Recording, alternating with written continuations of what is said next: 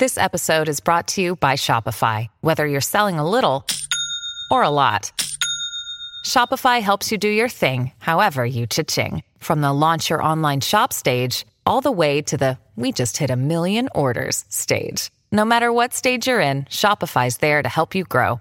Sign up for a $1 per month trial period at shopify.com slash special offer, all lowercase.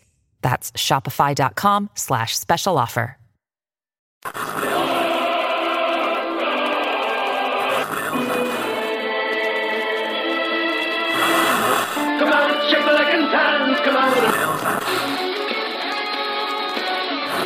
A fragmentação da esquerda brasileira é um tema que, vez ou outra, volta ao centro do debate político nas diferentes vertentes desse campo, especialmente em época de eleição. Por que ela ocorre? Quais os caminhos para tentar reverter esse problema? Eu sou Iclis Rodrigues e você está ouvindo o História FM, o podcast do Leitura Brega História.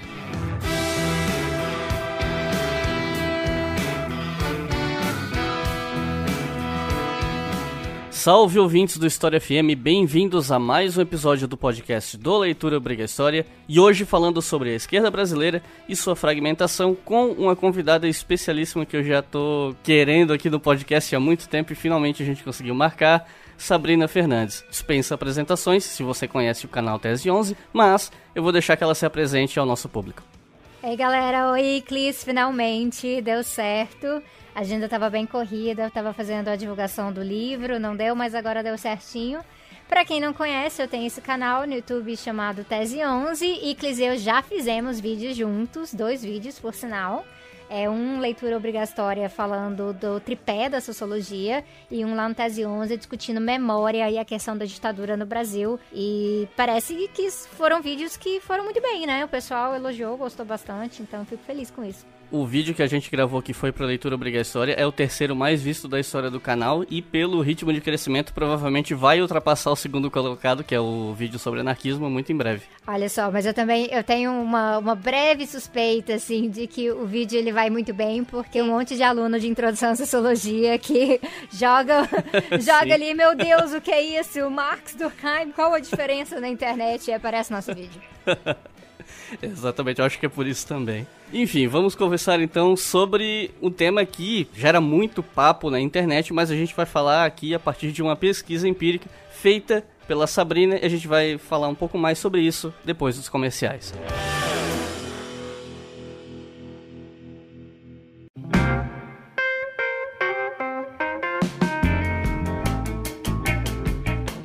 Se você acompanha o nosso canal Leitura Obrigatória, você deve saber que em algumas situações eu recomendei para vocês o livro Direita e Esquerda do Norberto Bobbio. Esse livro é, na minha opinião, leitura obrigatória para qualquer pessoa que quer começar a se inserir nos debates políticos contemporâneos. Você tem que passar por esse livro. E justamente por isso que, em parceria com a Doppel, a gente desenvolveu uma promoção na nossa loja de camisetas, que fica hospedada na Doppel Store. Se você comprar três camisetas, e aí pode ser qualquer uma, não tem que ser só as da nossa loja. Você acessa o link que está aqui no texto do feed desse episódio, vai lá, escolhe três camisetas, bota no carrinho.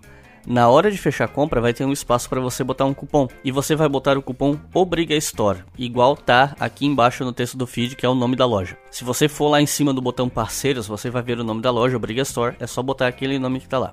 Na hora vai ser contabilizado um desconto de um centavo. E esse desconto é só para você saber que o cupom foi aplicado e que deu certo. Você vai receber em casa as três camisetas e o livro Direita e Esquerda do Norberto Bobbio de graça. Ou seja, além de levar três camisetas de ótima qualidade com estampas legais, você ainda por cima leva um baita livro que é leitura obrigatória não só para os debates políticos, mas na minha opinião, para qualquer pessoa que estuda ciências humanas.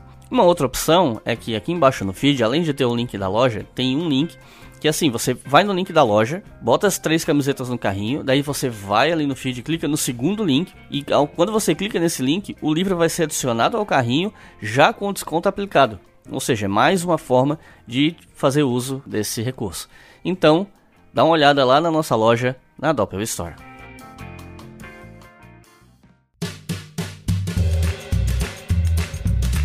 E por fim, meu último recado é que entre os dias 2 e 5 de outubro de 2019 vai acontecer o Festival de História, mais precisamente a quinta edição do Festival de História, que nesse ano leva o título de Histórias do Povo Brasileiro. Esse festival é um evento com várias mesas, várias palestras, trazendo historiadores e outros profissionais para discutir história e para discutir Brasil. E eu estou divulgando esse evento porque eu vou estar lá, mais precisamente no dia 4 de outubro, às 10 da manhã. Eu tenho uma mesa redonda vou estar numa mesa redonda com o professor Bruno Leal, da Universidade de Brasília, que também é o editor do site Café História. Imagino que muitos de vocês conheçam. Se vocês acessarem festivaldehistoria.com.br, lá vocês conseguem ver as inscrições. Tem valores diferentes se você é estudante, professor e tal. E o evento acontece na cidade de Diamantina, em Minas Gerais. Então, se você quiser participar do festival ou se você já vai participar, eu queria avisar vocês que eu vou estar lá discutindo o uso do YouTube para ensino de história e a história chegando ao grande público a partir do YouTube. Então, se você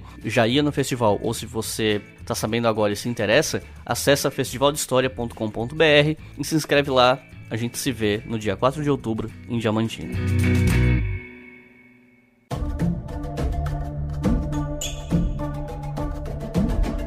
Para começar essa conversa, eu acho que a gente tem que falar e a gente vai voltar a ele no fim do episódio, suponho, sobre o seu livro Sintomas Mórbidos, a encruzilhada da esquerda brasileira, que é derivado da tua tese de doutorado, certo? De certa forma, o papo de hoje ele vem diretamente dessa obra. Então, você pode dar uma pequena introdução sobre o que se trata o livro para o pessoal? Então, quando eu fiz a minha pesquisa de doutorado, eu coletei muita informação. Eu passei muito tempo fazendo etnografia, entrevistas. Aí eu tinha um diário em que eu anotava as coisas por conta da etnografia. E eu cheguei num ponto que eu virei pro meu orientador e falei: Eu não sei o que fazer com esse tanto de informação. Ele falou: Não, pode deixar. Você vai fazer uma tese, depois provavelmente vai vir um livro. Então, não, não fique preocupada que você não vai desperdiçar tudo isso. E aí eu realmente eu defendi uma tese de doutorado, deu tudo muito certo. Eu ganhei três prêmios lá no Canadá relacionado, é, relacionado à tese, foi bem legal. Inclusive, Inclusive, um dos prêmios teve grana envolvida, o que é muito raro. mas é, mas foi, foi bem legal, muito bem recebida. E depois, quando eu anunciei que eu queria fazer um livro baseado nisso, eu fui olhando editoras, acabei fechando com a editora Autonomia Literária. Só que o livro não é a tese. O livro, ele eu reescrevi muita coisa, ele tem capítulos completamente inéditos, ele tem análises que eu mudei muita coisa também.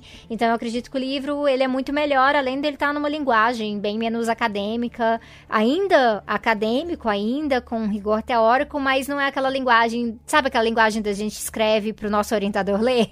Então, sim, sim. Eu, eu, é, eu, percebi isso. Eu tirei aquela parte, ele realmente ia conversando com o leitor agora, com o leitor e com a leitora, e eu acredito que pelas resenhas que eu tenho visto por aí, ah, os comentários, o pessoal que está lendo, eu acredito que o pessoal tem considerado o livro tanto uma ferramenta importante para compreender a situação da esquerda no Brasil, que nós colocaríamos depois como as esquerdas, mas falando esquerda no sentido de um campo, mas também para compreender questões da nossa conjuntura, como o junho de 2013, uh, ah, o golpe, como se deu, por que, que a extrema-direita conseguiu crescer tanto nesse último período, e também eu acabo terminando o livro com um pouquinho de um debate sobre o que fazer, né? Aquela pergunta clássica do Lenin que eu acredito que a gente não pode abrir mão nunca aproveitando um dos ganchos que você deu falando sobre o conteúdo do livro, eu acho que a gente pode começar falando sobre junho de 2013, que foi esse ponto de virada na política brasileira dessa última década,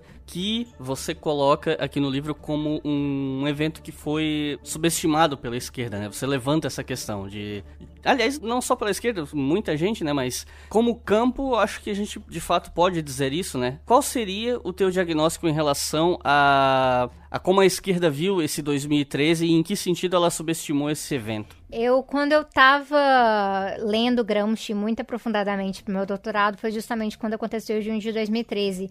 E tinha uma passagem uh, do caderno, do caderno 3, em que ele está discutindo a questão de movimentações espontâneas e a dificuldade que grupos revolucionários, né, no caso grupos de esquerda, grupos classistas, tende às vezes da direção para esses movimentos muito espontâneos, também vagos, que partem de crise, que partem de um momento de frustração, e quando isso ocorre, a direita, ela vai, se encaixa ali, ela consegue inclusive dar golpes. E não que junho tivesse sido completamente espontâneo, né? Nós sabemos que junho começa de uma jornada relacionada à questão da tarifa, o MPL é um movimento que vai ter um papel muito importante no começo, mas uma das questões que fica claro para mim é que o tamanho de junho, como junho acaba explodindo depois, isso sim é algo espontâneo, algo que não se imaginava, inclusive algo que ultrapassou a convocatória original, da pauta original, até o momento que o próprio MPL se retira da liderança naquele momento. Isso vai gerar vários debates entre a esquerda sobre se essa foi uma resposta apropriada ou não, mas também como os outros partidos responderam a isso, inclusive o próprio PT, que estava no governo na época. Então, é um momento histórico brasileiro que traz muito pra gente, muita reflexão, ele é muito pesado e é um momento cheio de contradições. E como eu faço uma leitura da realidade que passa pelo materialismo histórico, que é uma leitura dialética da realidade, eu acredito que nós te temos a obrigação de olhar para essas contradições e tentar compreendê-las,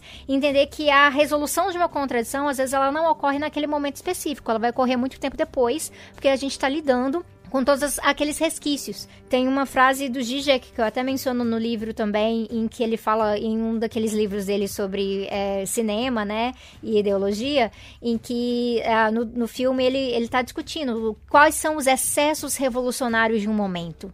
Às vezes ali a gente não está compreendendo o que é aquilo, mas quem sabe mais para frente. Então eu tenho uma dificuldade grande de aceitar uma leitura de junho que seja muito monolítica, uma leitura de junho que tenha um lado só, que seja, ah, junho foi reacionário, o junho foi um grande movimento revolucionário e a gente deixou de desperdiçar. Eu acho que tinha de tudo em junho, momentos muito específicos e junho foi diferente em cidades diferentes do Brasil também. Em Belo Horizonte a gente teve uma esquerda um pouco mais coesa no sentido de conseguir barrar aquela onda de ah, sem partido, abaixar a bandeira, teve mais força nesse sentido. Foi diferente em São Paulo, no Rio de Janeiro, a participação da tática Black Bloc fez muita diferença, deu uma, uma cor diferente para as manifestações. Em Goiânia, o processo precedia, vinha de maio, da própria movimentação do movimento estudantil. Porto Alegre teve a sua cara, no Nordeste teve a sua cara. Então é muito importante a gente ter essa compreensão que junho não é algo que simplesmente dá para colocar numa caixinha,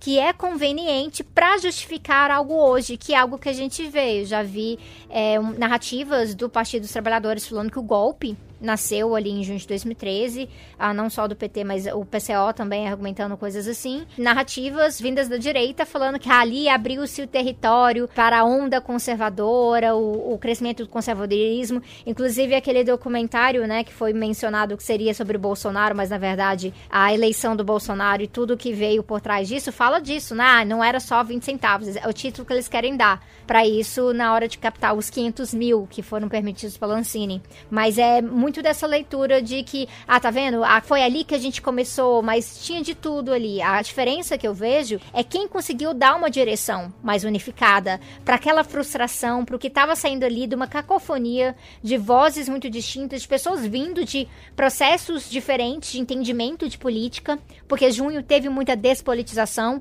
e quem conseguiu se aproveitar dessa despolitização foi a esquerda ou foi a direita? A esquerda deveria estar politizando em cima disso. E quando teve uma rejeição direta direta aquela despolitização, era um momento de voltar, reagrupar e entender por quê. Porque havia uma crise de representação, por que, que, as pessoas estavam irritadas com partidos, não tinham confiança?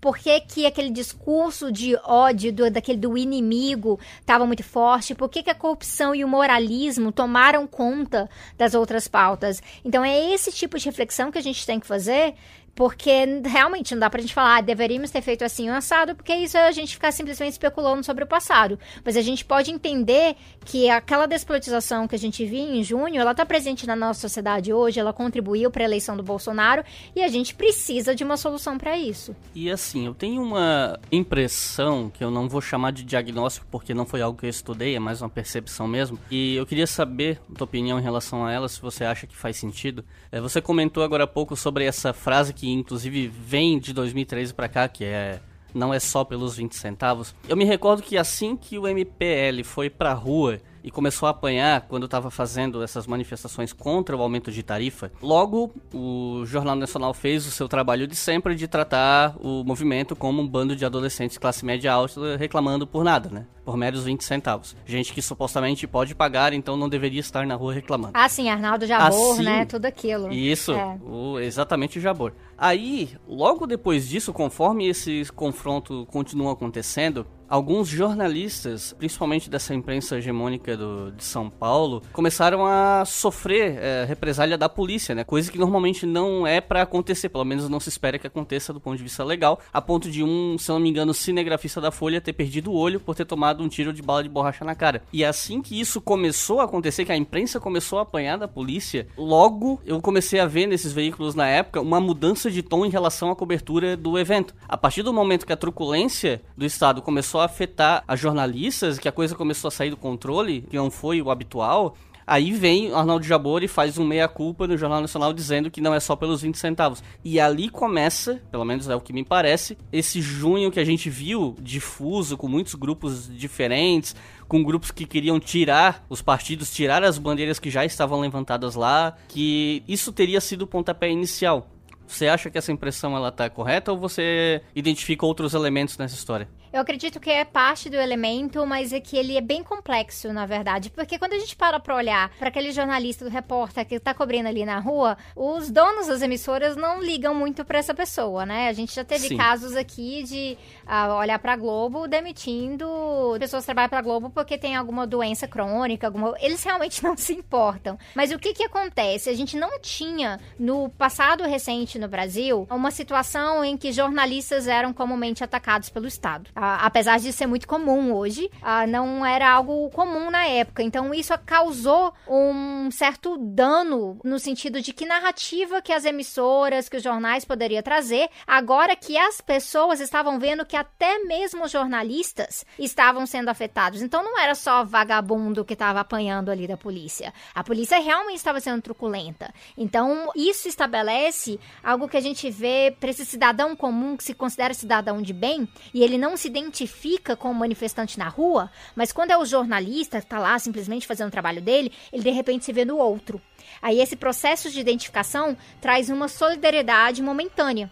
E aí isso vai levar a classe média, principalmente, a se entender como parte de um grupo indignado que precisa estar na rua, mesmo que não soubesse muito bem como dar vazão para isso, com o que que estava indignado e por quê e o que que queria no lugar. Então, a violência policial, quando ela extrapola a figura clássica do manifestante, que é uma figura que já é muito estigmatizada, rejeitada na nossa sociedade, sempre aquela coisa, ah, coisa de baderneiro e tudo mais, quando ela chega numa outra pessoa que seria considerada um, ah, um pouco mais. ah, uma pessoa mais, Próximo você, né? mais próxima ou mais merecedora de solidariedade, isso acende uma luzinha para certas pessoas. Então, a gente teve marchas que foram organizadas ao redor do país em junho, justamente por conta da. Nossa, então a polícia passou dos limites. E eu acho interessante mencionar isso, né? Assim, não, a polícia tava batendo nessa galera, tá, mas agora ela passou dos limites. Então, tem sempre um pouquinho de normalização nisso, e a gente via isso no discurso também. Mas algo que depois me chama muito a atenção é que quando isso ocorre, muita gente que nunca participou de uma manifestação na vida, talvez ali na época do Collor, mas nem isso a gente tem de garantia, essas pessoas começam a se ver ali e as redes sociais passam a ser o lugar de confiança. Então não era nem os próprios, as próprias emissoras que mudam de discurso, porque não, a gente só ficou sabendo das coisas por conta das redes sociais. E aí quando vem aquela questão de nós somos a rede social, então já ali mesmo em junho de 2013, um pouquinho daquela desconfiança do que que é a mídia no Brasil. E isso o pessoal da extrema-direita soube utilizar muito bem, né? Ao ponto de, é, ah, tá vendo? É, é Globo Lixo, é falha de São Paulo. Eles fazem essas coisas do mesmo jeito que a esquerda fala. Só que com intuitos bem diferentes, né? Então é, é muito interessante a gente parar pra pensar como isso é de um processo de aproveitamento da, da falta de credibilidade daquele momento. E a direita conseguiu utilizar isso muito bem. E um dos motivos pelo qual a direita conseguiu se apropriar disso bem, me parece, a jogar pelo que eu li do teu trabalho, seria em parte essa inabilidade da esquerda de fazer esse trabalho de base, de saber trabalhar estrategicamente naquele momento, E isso se daria em partes, não totalmente, mas em partes, por um processo de desmobilização de base empreendido pelo próprio Partido dos Trabalhadores. E aí o que eu queria te perguntar é se você poderia passar pra gente alguns exemplos de que você considera que foram atos de desmobilização da esquerda por parte do PT no momento em que ele era o, né, a cabeça do poder executivo. A gente pode pensar diretamente ali na reforma da Previdência do Lula, né? Porque foi um momento em que o, o, próprio partido ameaçou de expulsão se deputados não votassem junto com o governo nessa reforma da Previdência. Isso gerou expulsões reais, isso depois gerou o, o PSOL como partido. Mas tinha gente na rua protestando contra a reforma da Previdência. Só jogar na internet vai encontrar várias imagens daquela época e foi colocado que não era necessária, tinha que passar, vocês estão fazendo isso, vocês não estão entendendo entendendo o que, que é ter que governar sem correlações de forças e tudo mais. Então, o discurso ele foi utilizado de uma forma muito específica, realmente, para tentar convencer as pessoas de que elas não poderiam estar ali, porque o, o governo sabia o que estava fazendo e que uma manifestação, quando um governo de esquerda finalmente chega à presidência do país, num momento que é pós-ditadura e tudo mais, fazer isso seria fazer o jogo da direita, isso enfraquecer enfraqueceria o governo, a direita voltaria. Então aquela ameaça ela era muito constante. Desde, na verdade, o momento da eleição ali em 2002, a gente já ouvia isso com bastante frequência. Então, o que a gente nota a partir disso aí é que a desmobilização ela passa por esse discurso direto para as pessoas não irem à rua, que é o contrário do que eu imaginava que um governo de esquerda deveria fazer. Eu tenho na minha cabeça de que quando um governo de esquerda é eleito com alta popularidade e ele tem um momento que ele tem que que enfrentar a ordem capitalista que está estabelecida, que no caso seria não fazer aquela reforma da Previdência, mas se ele quer enfrentar, ele chama as pessoas às ruas, ele convoca as pessoas às ruas. E os governos do PT não tinham essa prática, tanto que quando chegou o momento de convocar as pessoas às ruas, quando a Dilma estava prestes a sofrer o golpe, tiveram muita dificuldade de fazer isso. Teve que, com todas as forças, movimentos, o resto da esquerda não petista, os sindicatos, com todas as suas forças, tentando levar as pessoas para as ruas e não foi suficiente, porque não se construiu essa prática e onde havia essa prática, ou ela foi realmente colocada de lado, porque não podemos fazer nada disso agora, então as pessoas foram perdendo essa ligação com a manifestação em larga escala relacionada ao governo, não é manifestação pontual, é relacionada a pautas economicistas da sua própria categoria e tudo mais. E além disso, a própria relação do governo com movimentos sociais, com os sindicatos, um processo de burocratização, porque é muito importante gente pensar assim, um governo de esquerda, ele tem que ter os sindicatos, ele tem que ter os movimentos sociais muito próximos a eles. Mas, se isso for feito numa relação de simplesmente teremos cargos e for protocolar e burocrática, isso vai ser um dano muito grande para o poder de mobilização e credibilidade daquelas organizações, ao ponto de que muita gente hoje em dia, ah, mesmo sendo filiada a um sindicato, não se sente ah, numa relação de confiança com o sindicato, de olhar para aquela liderança assim, vou seguir, vou fazer isso, vou construir junto. E isso falando da base sindicalizada, porque a maior parte dos trabalhadores brasileiros, mesmo trabalhadores formais, não é sindicalizada e não possui um repertório de, de significação, de confiança e de se identificar com a noção do sindicato, muito menos a central sindical. Dois termos que aparecem bastante no teu texto, que por um pequeno momento eu pensei em deixar eles mais para frente na conversa, mas eu acho que eles podem ajudar se a gente é, tocar nesse assunto agora, para que o pessoal entenda Beleza. mais para frente algumas questões, seriam eh, os conceitos de pós-política e ultrapolítica. Como você define essa, esses dois termos? Eu acabei chegando nesses conceitos meio que por acidente. É meio que engraçado como é que as coisas ocorrem, né? A gente tá pesquisando, mas a gente tá lendo muita coisa e de repente eu tava lendo coisas totalmente aleatórias e eu acabei chegando a essa perspectiva sobre despolitização. E eu encontrei isso num trechinho de um livro do Zizek, que é de 1999, em que ele tá discutindo ontologia de todas as coisas. Então, é, tem dia que eu até paro para tentar lembrar assim, por que, que eu estava lendo ontologia nessa nessa época. Alguma razão deveria ter.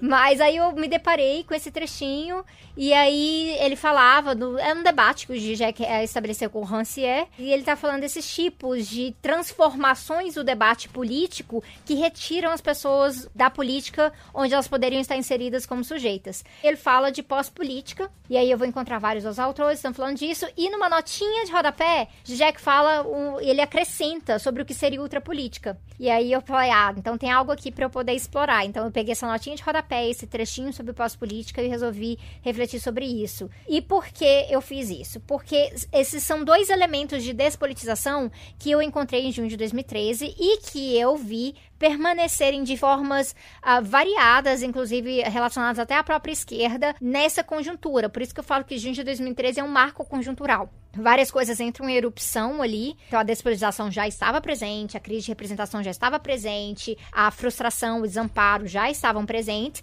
mas isso tudo explode numa zona, né? Uma caixa de Pandora ali em junho de 2013, e isso marca esse início dessa conjuntura uh, com todas essas diferenças, com todas essas turbulências que vão resultar em golpe, em Bolsonaro e tudo mais. E pós-política é o que tem estado, assim, mais na moda, né? Porque esse ano a gente viu alguns exemplos de pós-política e eu acabei tendo que mencionar novamente, mas eu analisei pós-política no passado, por exemplo, em relação a Marina Silva, na eleição de 2014, mas eu vi em junho de 2013, que é um tipo de despolitização que faz aquele clássico nem esquerda nem direita, ah, precisamos de pensar política de uma forma pós-ideológica, ideologia só nos atrapalha, e nós precisamos, na verdade, é de fazer um julgamento técnico do que é o melhor de cada lado e utilizar esse conhecimento técnico para implementar o que realmente vai fazer o Brasil avançar. Nesse sentido, a pós-política, ela pode ser um pouco tecnicista, essa noção que, ah, então, é, não somos políticos, somos renovados e nós temos conhecimento das coisas. Ah, a gente vê exemplos como, por exemplo, até o Dória, né, falando assim, ah, eu não sou político, eu, eu sou um gerente, gerencio as coisas. O próprio Trump utilizou desse discurso em alguns momentos e ele tem um certo apelo para quem está frustrado com a política, quem está frustrado com a situação de polarização. Só que em vez da gente compreender que a própria polarização atual ela é falha, ela não tem nada a ver com antagonismo, ela tem a ver com construções de oposição, mas que mantém a ordem capitalista da forma que ela está dada, que ela já está apresentada, isso acaba atrapalhando a nossa possibilidade de politizar as pessoas sobre isso, que não é só uma questão ideológica. A ideologia é como a gente vai raciocinar as ideias de grupos políticos que possuem projetos de poder, projetos políticos que são distintos. E é disso que a gente gente precisa falar. E isso foi forte em junho, a gente viu a pós-política na, na questão de do, usar o ufanismo, usar a questão do Brasil acima de tudo. Então, não, essas diferenças, tem que acabar com essas diferenças. É o Brasil que é importante. A gente viu isso numa negação da representação, porque a gente tem a crise de representação, mas no momento que você começa a falar que é assim, não, ninguém me representa, isso pode gerar danos muito fortes, porque se você acha que ninguém te representa e você não busca construir uma representação, você vai acabar sendo representado sem nem perceber. E ao mesmo tempo, tinha a ultrapolítica, que é o outro lado da moeda, e elas parecem que não fazem sentido juntas, mas uma pega onde a outra deixa um vácuo. E a ultrapolítica é justamente o momento em que se constrói uma falsa polarização ao redor de uma perspectiva de inimigos, uma perspectiva muito militarizada, nós contra eles, mas que não tem nada a ver com as relações materiais da sociedade, que é, por exemplo, o patrão que explora o empregado. Tem a ver com uma tal de uma ameaça comunista que existe por aí, e aí simplesmente o outro lado repete fascistas, aí não para para prestar atenção o que, que a gente está falando quando a gente fala de fascismo, e aí vai vendo uma, uma banalização desse significado, simplesmente para poder taxar o outro com aquilo que nós identificamos como inimigos, e aí aquela base antagônica, ela também não surge. Então, tanto a pós-política quanto a ultrapolítica, elas vão suprimir todo esse debate de antagonismo real que geraria consciência de classe, só que de formas diferentes. E aí a gente vai lá pro YouTube tentar botar os conceitos no seu devido lugar e fica ouvindo desaforo de gente que tá imersa nesse tipo de coisa, né? Tipo, ah, o totalitarismo do PT. Assim, não, pera, já, já ouviu falar no conceito de totalitarismo? Você sabe o que significa? Não, as pessoas só jogam, e são, assim, comparações extremamente formalistas também, né? Tanto que essa é a polêmica do ano, né? O pessoal que fica querendo comparar bolsonarismo com maoísmo e tudo mais. São comparações formalistas que não trazem estudos aprofundados, que vêm a partir, geralmente, do próprio espantalho que você tem que acontecer em algum momento ou outro.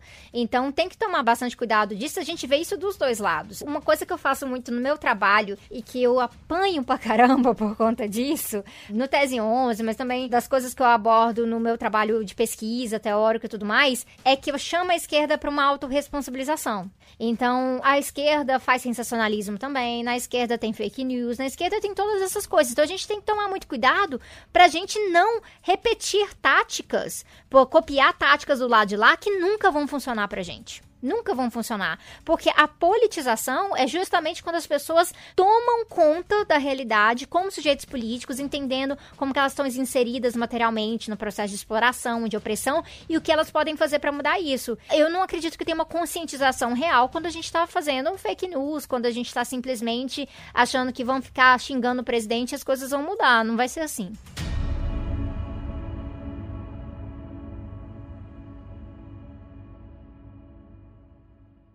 Você está ouvindo o História FM. Para começar esse bloco 2, eu queria, eu acho que pode ser o cerne desse bloco mesmo, é a discussão que você faz a respeito de esquerda moderada e esquerda radical. Mais do que simplesmente essas duas classificações, o que me motiva, né, a trazer essa discussão são as classificações que você faz, porque afinal de contas, se a gente está falando em esquerda moderada e radical no Brasil, a gente precisa dar nome aos bois e classificar quem é quem e onde se situa.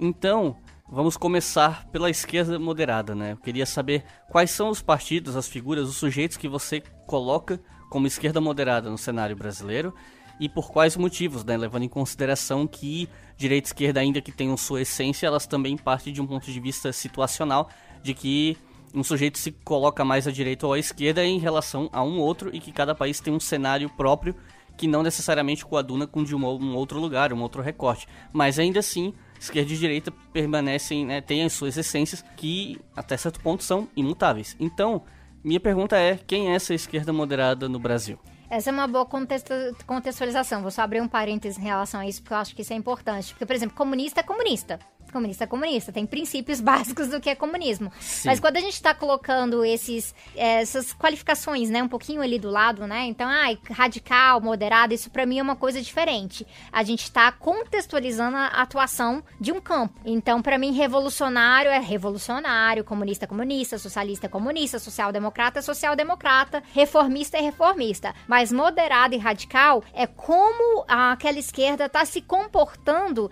em relação à conjuntura. E é assim que eu apresento isso no livro. Então não quer dizer, por exemplo, o pessoal que interpreta radical como revolucionário. Aí eu coloco que ah, o pessoal é esquerda radical, mas o pessoal não é revolucionário. Realmente não é, então, mas você tá, tá misturando a minha definição. Então eu tenho que usar a minha definição. E a minha definição de moderado, ela tem muito a ver com o contexto latino-americano, partindo da questão da maré rosa, né, que foram aqueles governos de esquerda, progressistas em sua maioria, mas também incluindo a, a situação bolivariana na Venezuela, que tomaram conta da América do Sul, principalmente, ali mais ou menos na mesma época, e todo mundo estava chamando de maré rosa, não era vermelha, né? É bom mencionar.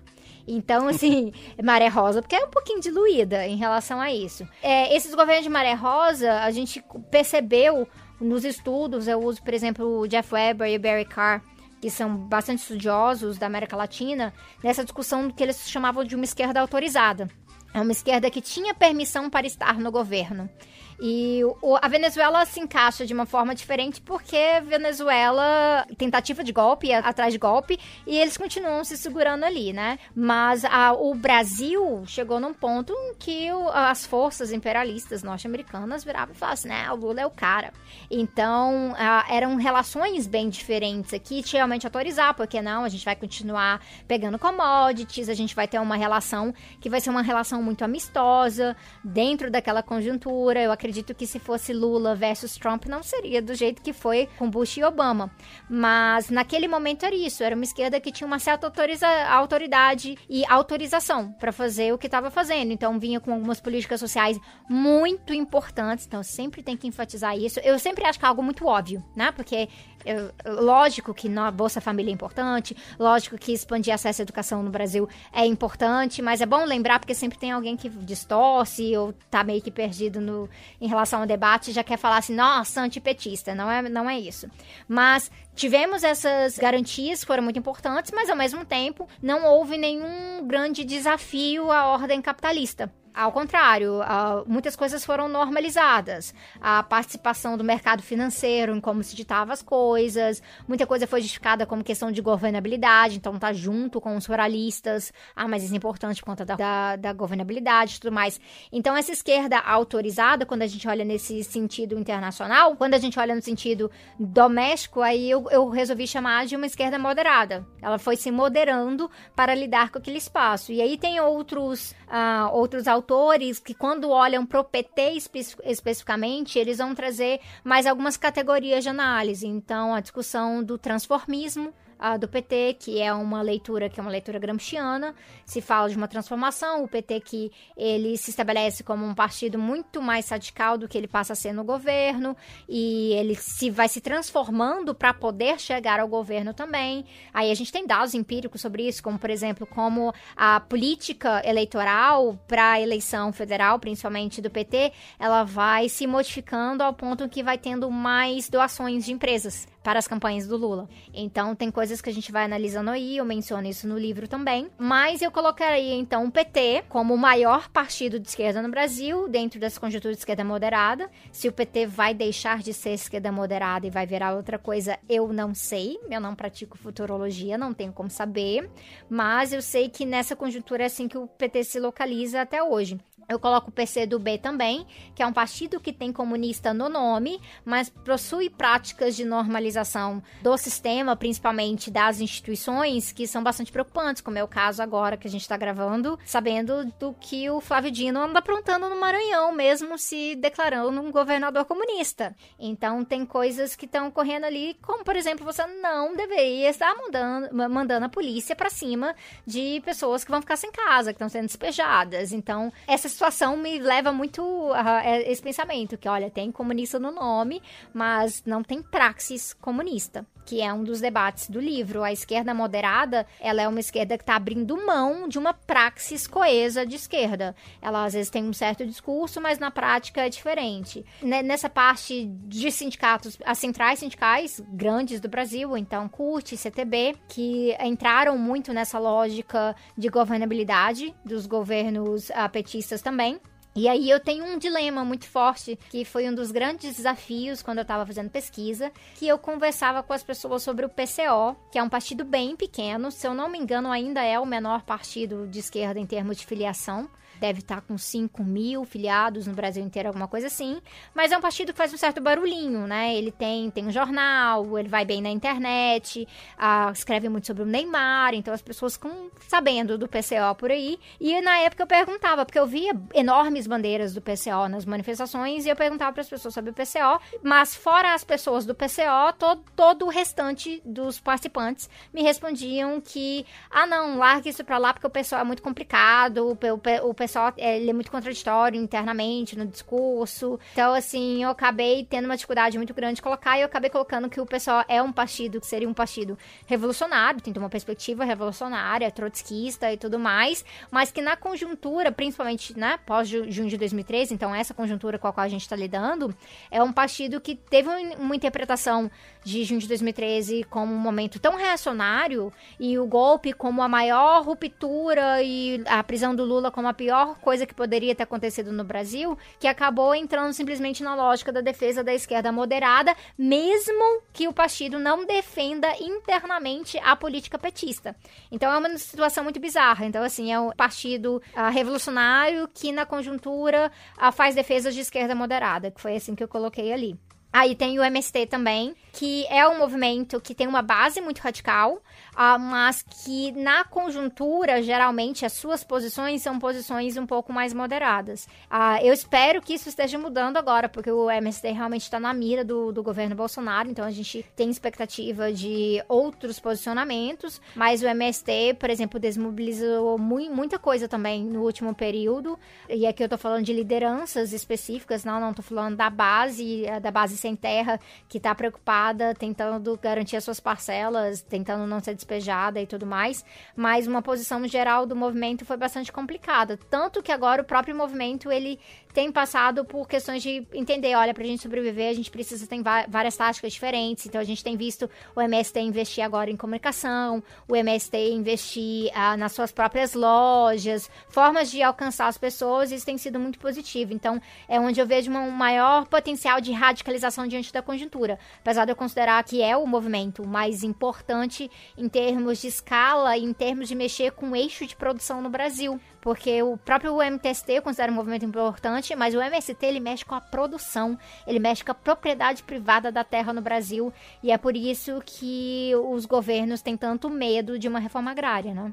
É, e a propriedade privada, especialmente no campo, ela diz respeito a o olho do furacão de algumas questões absolutamente centrais da política brasileira e até mesmo do futuro do Brasil, especialmente com esse avanço apesar de que o avanço não está ligado só ao agronegócio, mas também a madeireiras, mineradoras e tal, mas o avanço sobre a floresta amazônica, né? Então, o debate sobre a propriedade da terra, ele é completamente central e o protagonismo do MST nesse sentido é muito importante. E o que você falou de que eles estão investindo em comunicação, eu vejo isso de forma muito positiva porque assim, desde que eu me entendo por gente na política, desde que eu comecei a prestar atenção em política no Brasil, eu não me lembro de algum outro grupo político tão demonizado de todos os lados como o MST. Para mim, que não sou próximo ao movimento, não tenho vivência nem, né, nesse, nesse meio de estar presente nos locais, levou muito tempo para que informações mais de dentro do MST ou informações um pouco é, mais realistas chegassem até mim. Eu também tinha minha barreira em relação ao MST, de tanto que eu ouvi os maiores absurdos sobre esse movimento durante anos. E ver, quer dizer, saber disso pela tua fala, me deixa feliz, porque eu acho que é uma coisa mais do que necessária, eu acho que até demorou para acontecer. Que bom que tá acontecendo. Agora é ver quanto tempo isso leva para fazer efeito, né? É, eu acho que é muito interessante, porque realmente muitas pessoas nunca pisaram, provavelmente nunca vão pisar no assentamento para saber como é que é a realidade ali, né? Ah, os jornais, e aí é uma das questões, assim, de que eu tenho pirraça quando a esquerda faz isso, é que agora tem um monte de gente que ajudou a eleger Bolsonaro pulando do barco, e aí, de repente, estão fazendo algumas críticas aqui e ali, e o pessoal, nossa, nunca critiquei. Gente, pelo amor de Deus, né? Vamos parar com isso, com essa palhaçada, porque Renan, é, o Reinaldo Azevedo é um dos maiores responsáveis ah, pela criminalização dos movimentos sociais no Brasil. Gente. Nós temos que ser muito honestos sobre isso. E eu não tenho nada que perdoar um cara desse, que tá totalmente aliado com a burguesia. A meia-culpa dele é uma meia-culpa bem de baixo teor, realmente, relacionada a essa questão do Bolsonaro, porque também, né, ser associado com esse cara pode trazer alguns danos de imagem para algumas pessoas. Mas é praticamente isso. E eu lembro muito, assim, crescendo, de às vezes passar, né, porque eu nasci e cresci em Goiânia, então Goiás é um né, uma dessas fronteiras, né, do agronegócio. E ali a gente às vezes estava pegando estrada e via e tinha vários assentamentos, lona atrás de lona, atrás de lona. E aí eu perguntava pro meu pai que, o que que era, e meu pai falava: "Ah, não, é movimento trabalhador sem terra". Aí, ah, mas por que sem terra? Ah, porque no Brasil tem gente que tem muita terra, mas é pouquinha gente. E a maioria das pessoas não tem terra e não, não consegue produzir e tudo mais. E aí, eu, às vezes, eu tava, via no jornal, via outras coisas depois, e o pessoal falava assim, ah, é um bando de vagabundo que tá lá querendo terra dos outros. E eu parava, gente, vocês já viram aquilo ali? O pessoal tá passando o maior perrengue, maior dificuldade. é, não faz sentido, não faz sentido isso. E aí, sempre ficou na minha cabeça, quando eu fui realmente entender o que era MST. Isso porque eu tive uma fase que eu tava lendo revista Veja e falava, gente, mas não é possível que tá falando das mesmas pessoas, não é possível. E aí eu fui parar para realmente pesquisar o MST e eu fui entender, né, a, a, o trabalho a, primoroso que o MST faz de realmente pensar uma coisa que é muito integrada hoje em dia, porque a questão da reforma agrária é, que é agroecológica e popular, ela é mais recente nos debates dos, do, da, das teses de congresso do MST.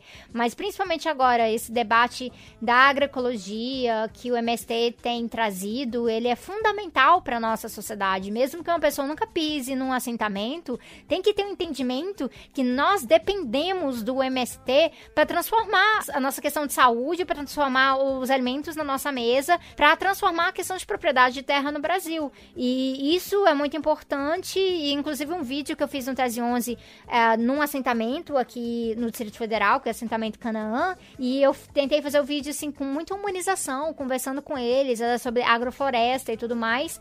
E muita gente comentou: "Uau, nunca tinha visto, não sabia, não sabia como é que era. Olha que coisa linda, olha o tanto que eles são guerreiros". Então tem muito pra gente fazer em termos de estar desmistificando isso e esse investimento do MST na comunicação para mim é fantástico, é, é essencial. A grande concentração da população brasileira nas capitais e próximo ao litoral está distante do MST, né? É difícil de ver pessoalmente, a não ser que você vá em iniciativas menores quando você está né, mais próximo do litoral e das capitais, e, ou então pelas estratégias de comunicação, como, por exemplo, o teu vídeo que não é do MST, mas é um vídeo que se alinha à ideia do MST e propaga, ele divulga o que eles fazem. Então, esse tipo de comunicação é fundamental para quebrar essas impressões erradas que a gente tem e não vai conseguir quebrar morando em capital, muito, né, muito distante de, de onde o bicho pega, né? Especialmente na região centro-oeste, que os conflitos de terra são violentíssimos e tal. Então, isso é absolutamente fundamental. É, e tá, até para as pessoas uh, pararem para olhar um pouquinho sobre alguns preconceitos que a gente tem, né? Quando eu estava dando aula de Sociologia e Desenvolvimento Rural, era uma coisa que eu trabalhava muito com os meus alunos, porque há um estereótipo que tem a ver com a própria modernidade de pensar o rural como algo atrasado. Então, se é algo atrasado, não me interessa. Minha coisa é cidade, selva Sim. de concreto e tudo mais. Tanto que quando eu falo de ecossocialismo, muita gente vem falar, ai, mas pra quê? Eu não quero ir morar num, num, num vilarejo bucólico. E falo, ai, gente, vocês não estão entendendo nada. Mas é quebrar essa dicotomia entre o rural e o urbano, que é algo que Marx e Engels debatiam, inclusive. E isso é muito importante. E é a gente pensar que toda comida que a gente come no Brasil, ela passa por uma relação de comodificação e de apropriação da terra. Então, ou a gente vai estar tá comendo pelo agronegócio, ou a gente vai estar tá comendo do pequeno agricultor. E chances na, na, estrutura econômica do Brasil é que mesmo comendo pequeno agricultor, aquela variedade alimentícia está sendo determinada pelo agronegócio. A gente come muito menos em termos de biodiversidade do que é possível uh, no Brasil. Por quê? O agronegócio determina o que é comercial, o que é lucrativo, e aí os pequenos agricultores simplesmente têm que seguir essa linha para tapar buraco para conseguir atravessar os seus produtos. Então, mesmo estando geograficamente distante de um assentamento, a preocupação com o assentamento ela chega na nossa mesa todos os dias. E aqui no Distrito Federal e algumas outras partes do Brasil, a gente tem feito todo um trabalho de conectar quem come com quem planta. E até quebrando um pouco disso, ir lá, vai no assentamento, comer junto, tal. A gente tem aqui no DF que são as comunidades agroecológicas do bem viver.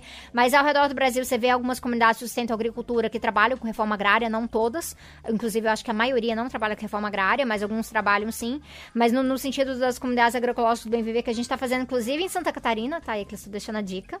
A gente pode conversar sobre isso depois. Olha só. Tem toda essa questão de estar tá conectando, inclusive, povos indígenas que também plantam e que também estão lutando pelos seus territórios. Então não tem como a gente separar uma coisa da outra. Aliás, é, eu sei que eu vou acabar fazendo um detour e voltando a algo que foi assunto há alguns minutos atrás, mas quando você estava falando sobre o Reinaldo Azevedo, como ele teve um papel de da demonização do PT e da esquerda como um todo, eu sempre toco nesse assunto porque isso foi uma coisa que eu nunca consegui aturar, nunca consegui engolir, que foi em 2006. Tá? Eu já quero começar dizendo que assim, eu só fui me politizar de verdade depois que eu entrei na universidade. Isso não significa partidarizar, é politizar mesmo, porque eu era o típico sujeito que, ah, nem esquerda nem direita, não gosta de política e todo mundo rouba, sabe? Aquela coisa bem despolitizada. Sim, sim. Mas eu me lembro que em 2006, quando o Lula foi reeleito, o Reinaldo Azevedo escreveu um texto chamado Lula de novo com a culpa do povo. Que era, tinha um slogan, né? Lula de novo com a força do povo, Sim, uma coisa assim. Era isso. E aí ele escreveu essa coluna e nela ele falava sobre como era necessário dar um jeito de tirar o povo da democracia, no sentido de que o povo não sabia o que estava fazendo. Bom, eu adoraria perguntar para ele, né? Eu adoraria perguntar para ele se ele pensa isso hoje, né? É, não, que assim, na verdade, assunto que é importante, o povo não apita, não. Era um negócio assim, não era? Que assim, a, o povo não, não, não, apita no que é realmente importante. O povo não apitou no plano real. Você vê como é que essa coisa da tecnocracia também é muito forte, né? Especialistas que cuidam disso. Então o povo, na verdade, está atrapalhando. É, é, impressionante. E assim, ainda bem que a internet tem memória dessas coisas, né? Se a gente tivesse que ir lá buscar a revista Veja da época pra olhar isso aí, ia dar uma trabalheira. Mas ah, tenho certeza que o ouvinte que tá ouvindo aqui o História FM, ele pode ir agora, olhar na internet e achar essa coluna do Renato Azevedo, que provavelmente tá lá. Sim, se não tiver lá, foi copiado para algum lugar, porque eu lembro que ela deu o que falar na época. Bom, e aí o segundo ponto desse bloco seria a classificação da esquerda radical, né? Quem, de quem seria a esquerda radical no Brasil nessa conjuntura pós 2013. Claro, reiterando o que você já falou, que o radical aqui não necessariamente significa perspectiva revolucionária, mas sim a atuação em relação à situação. Então, para você, quem é a esquerda radical no Brasil hoje? A esquerda radical ela tem uma postura que é uma postura anticapitalista, crítica ao capitalismo em geral, e ela toma decisões e ela avança um projeto político crítico ao capitalismo. Então ali a gente vai ter anticapitalistas em geral e socialistas, comunistas, várias versões, inclusive reformistas e revolucionários, porque reformista é socialista reformista, então ele também é anticapitalista. Agora, social-democrata que não é anticapitalista, então é bom a gente colocar essa diferenciação. Mas aí a gente tem, assim, o maior partido, né, a maior organização da esquerda radical é uma contradição ambulante, que é o PSOL. Então, o Partido Socialismo e Liberdade é um partido que veio de uma ruptura com o PT, uh, primeiramente baseado ali na questão da reforma da Previdência, e depois uma outra leva que saiu do PT na época do mensalão, e várias outras rupturas que foram surgindo, e também pessoas que estavam por fora e foram acrescentando. Então, o PSOL é um partido que ali dentro tem uma, so uma sopa de letrinhas, quando eu estava fazendo pesquisa na época. Hoje já mudou muito, até porque, nossa, organização eu vou te contar, é uma coisa. Essas organizações mudam de nome o tempo inteiro se, se reformulam, aí viram outro nome. Então eu lembro de ter um, um, um flip chart, né, que eu colocava no, no, meu, no meu escritório quando estava estudando, tentando simplesmente lembrar assim, todos os nomes que tal organização já teve. Então, é uma coisa muito frustrante como isso ocorre. Então, Você assim, pode dar um exemplo pro pessoal que tá ouvindo e para mim também, que eu fiquei curioso? Então, pra gente pensar algumas coisas. Por exemplo, eu vou pegar o caso da insurgência dentro do pessoal.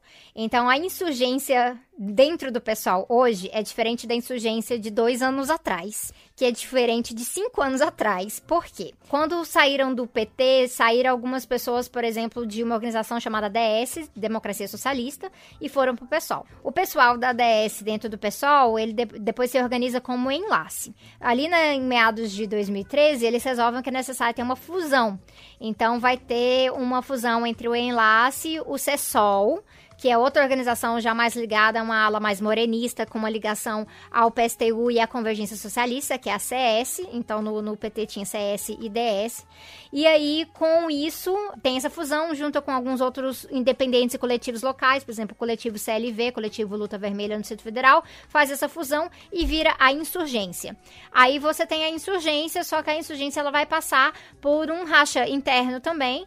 E aí, com esse racha interno, vai sair, vai ter a comunismo e liberdade, ele sai comuna, sai subverta e mais se mantém uma insurgência. Só que essa insurgência que tem hoje não é a mesma insurgência de antes. Mais recentemente no PSOL, a gente tem, por exemplo, a Primavera a Socialista, que até poucos meses atrás se chamava APS, mas no PSOL tem duas APS. Então tinha essa APS, que era ligada a mais à direção do partido, dentro de um campo chamado US, Unidade Socialista, e uma APS chamada APS Nova Era, que faz parte de um racha da APS original. Pra você ver como é que o negócio funciona. Eu costumo brincar com os meus amigos que se cada Power Ranger fosse de uma vertente de esquerda, eles nunca iam conseguir montar um Megazord. É, é, é, muito complicado. Tem, muito disso também tem, tem relações específicas do trotskismo, né? Porque o trotskismo é uma Sim. história de rachas. Mas mesmo organizações não trotskistas. E tem, assim, as fases. Então, por exemplo, é, quando teve essa ruptura, uh, esse racha do PSTU recente, em que mais ou menos 40%, agora eu tenho que lembrar, tenho que olhar no meu próprio livro, porque eu não tô lembrando o número de, de vezes aqui, uh, tem esse racha bem grande no PSTU, sai o pessoal com um manifesto, e esse manifesto é chamado É Preciso Arrancar Alegria ao Futuro. Aí depois desse manifesto eles viram uma organização chamada Mais. Essa organização chamada Mais pede entrada no PSOL, entra no PSOL e a partir daquilo ali ela vai ter uma fusão com algumas outras organizações, como por exemplo a Nós, junta e vira a Resistência. Então tem toda essa modificação. Isso significa também que os coletivos de juventude ligados a essas organizações eles vão também mudar de nome com o tempo. Então tem toda uma questão dos nomes que vão mudando também e realmente você tem que ter. Eu tinha, eu lembro de apresentar para meu orientador um mapa gigantesco assim com é, setas, esse aqui saiu desse, que é ligado a esse, não sei o que lá, e passava uns três meses eu tinha que mandar uma atualização para ele. e, e, assim, com relação ao que você falou da, do PSOL como um partido até certo ponto acredito que difícil de analisar por ser um quebra-cabeça, por ter é, muitas vertentes, muitas subdivisões. Tem uma característica que é uma conversa que eu já tive muitas vezes com, com um amigo meu, que a gente discutia muito sobre política no Brasil, a respeito de que, do ponto de vista da população, a política ainda tem um caráter muito personalista, né? De as pessoas projetarem muito as supostas soluções da, dos seus problemas em indivíduos, em, em, determinados sujeitos.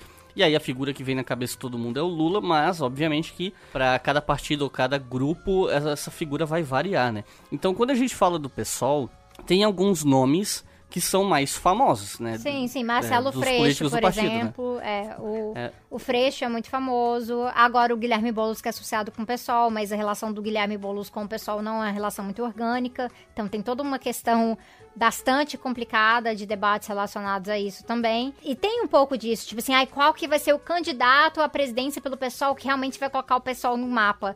Eu não acredito que é assim que isso vai funcionar. Inclusive, boa parte dos argumentos que eu ouvi em 2017 para 2018 sobre a por que deveria ser o Guilherme Boulos candidato pelo pessoal, mesmo vindo do MTST, mesmo tendo que se filiar ah, logo antes da, da data e tudo mais, era que, ah, não, é, o Guilherme Boulos furaria a, bol, a bolha porque ele é, é a liderança de um grande movimento social no Brasil e a partir disso aí seria, tipo, automático, agora o pessoal tem uma base popular. E assim, não, não é assim que funciona. Até porque uma base de movimento social não é necessariamente uma base eleitoral e muito menos uma base partidária. Então, tem várias coisas para avaliar em relação a isso. E isso tem a ver com uma bagunça interna do pessoal de como que se determina a política, como se constrói isso. Ah, tem de tudo um pessoal. Teve gente que saiu uh, ah, para candidato, uh, né, na, nas primárias, nas prévias ali do pessoal, simplesmente porque, ah, não, eu quero ser presidente da república, eu quero ser candidato a presidente da república. Eu falei assim, tá, joia, super legal, mas não temos que construir isso. Você não tem que fazer uma construção dentro do partido a partir disso. Então, esse último congresso pessoal foi bem complicado em relação a isso. E é algo que é um debate constante ali. Então, tem uma esquerda liberal dentro do pessoal, tem uma esquerda dentro do pessoal, tem pessoas de esquerda dentro, do pessoal que eu coloco à direita do PT. Então, assim, tem de tudo realmente ali dentro, é complicado, mas no, na soma né, dos fatores ali, quando a gente vai olhar para aquilo ali, o pessoal ainda tem uma postura radical perante a conjuntura, por isso que eu coloquei como esquerda radical. Mas é uma sopa de letrinhas que também é uma sopa de letrinhas ideológica ali dentro. É, eu trouxe a questão do personalismo porque eu, eu acredito que para alguns ouvintes essa discussão pode até ficar um pouquinho confusa, porque justamente, como você falou, tem uma galera no PSOL que você classifica como a direita do PT. Vamos pegar um exemplo bem recente, né? Esse debate que o Freixo teve com a Janaína Pascoal. Eu não lembro quando foi a última vez que eu vi um político associado à esquerda, uh, fora o Lula, claro, uh, causar tanto alvoroço nas redes sociais e de um ponto de vista bastante negativo, porque a situação em si, ela teoricamente falando, ela diz contra o político em questão, baseado em quem é o seu interlocutor e qual o contexto daquela conversa. Então, assim, é algo que alguns ouvintes podem estar pensando, ué, mas esquerda radical, pô, olha lá o Freixo debatendo com a Janaína, olha ali o João Willis defendendo Israel. Então eu acho que é legal você colocar essa essa sopa de letrinhas que é o pessoal justamente por isso, porque senão o pessoal começa a achar que há uma contradição em classificar como radical, mas como você bem pontuou, é um big picture, né, uma visão mais panorâmica e mais aprofundada do que meras atitudes de alguns sujeitos que são mais famosos dentro do partido. Ah, né? Não, até, até pra gente entender, né, que como parlamentar o Freixo tem uma atuação bastante radical. então, assim, Sim. isso precisa ser colocado. Mas na sua defesa política, realmente, por exemplo, não teve nenhuma crítica ao capitalismo ali. É um problema grave que acontece no pessoal, é que aquela ideia assim, o partido é pequeno, ai, temos que dialogar, temos que furar a bolha, e eu já tenho um problema com essa noção de furar a bolha, que é uma loucura.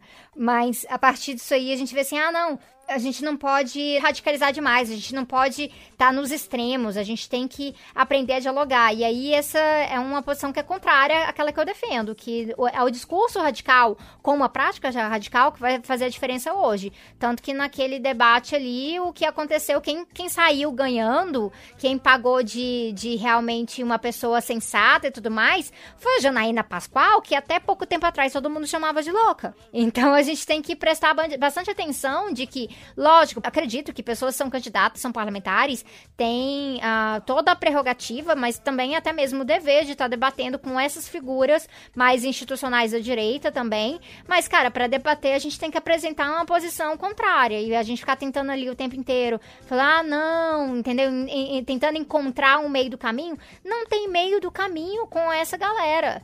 Então, como é que você faz uma defesa contra a reforma da Previdência é, no, no parlamento e aí num debate desse deixa passar batido? Essa situação. Então é aquele debate da intransigência, que é algo que falta muito ao pessoal, principalmente nessas situações que tenta estar tá mediando. Eu sei que é muito complicado, eu entendo a perspectiva de parlamentares em relação a isso, mas é por isso mesmo que eu defendo um pessoal. Hoje eu sou filiada ao pessoal também, na época da pesquisa não era, mas é por isso mesmo que eu defendo um pessoal que não seja parlamentar centrista, que é um pessoal que tem uma política que os parlamentares devem seguir e que tem um certo nível de, de centralismo em relação a parlamentares, justamente para a gente não ter essa essas aberrações de, de repente, achar que é aceitável um partido de esquerda ter figuras que defendem um Estado que faz limpeza étnica em outro pedaço do mundo e utiliza de uma propaganda extremamente liberal para justificar todos os seus crimes e abusos. E, no caso, eu tô falando de Israel. Sim.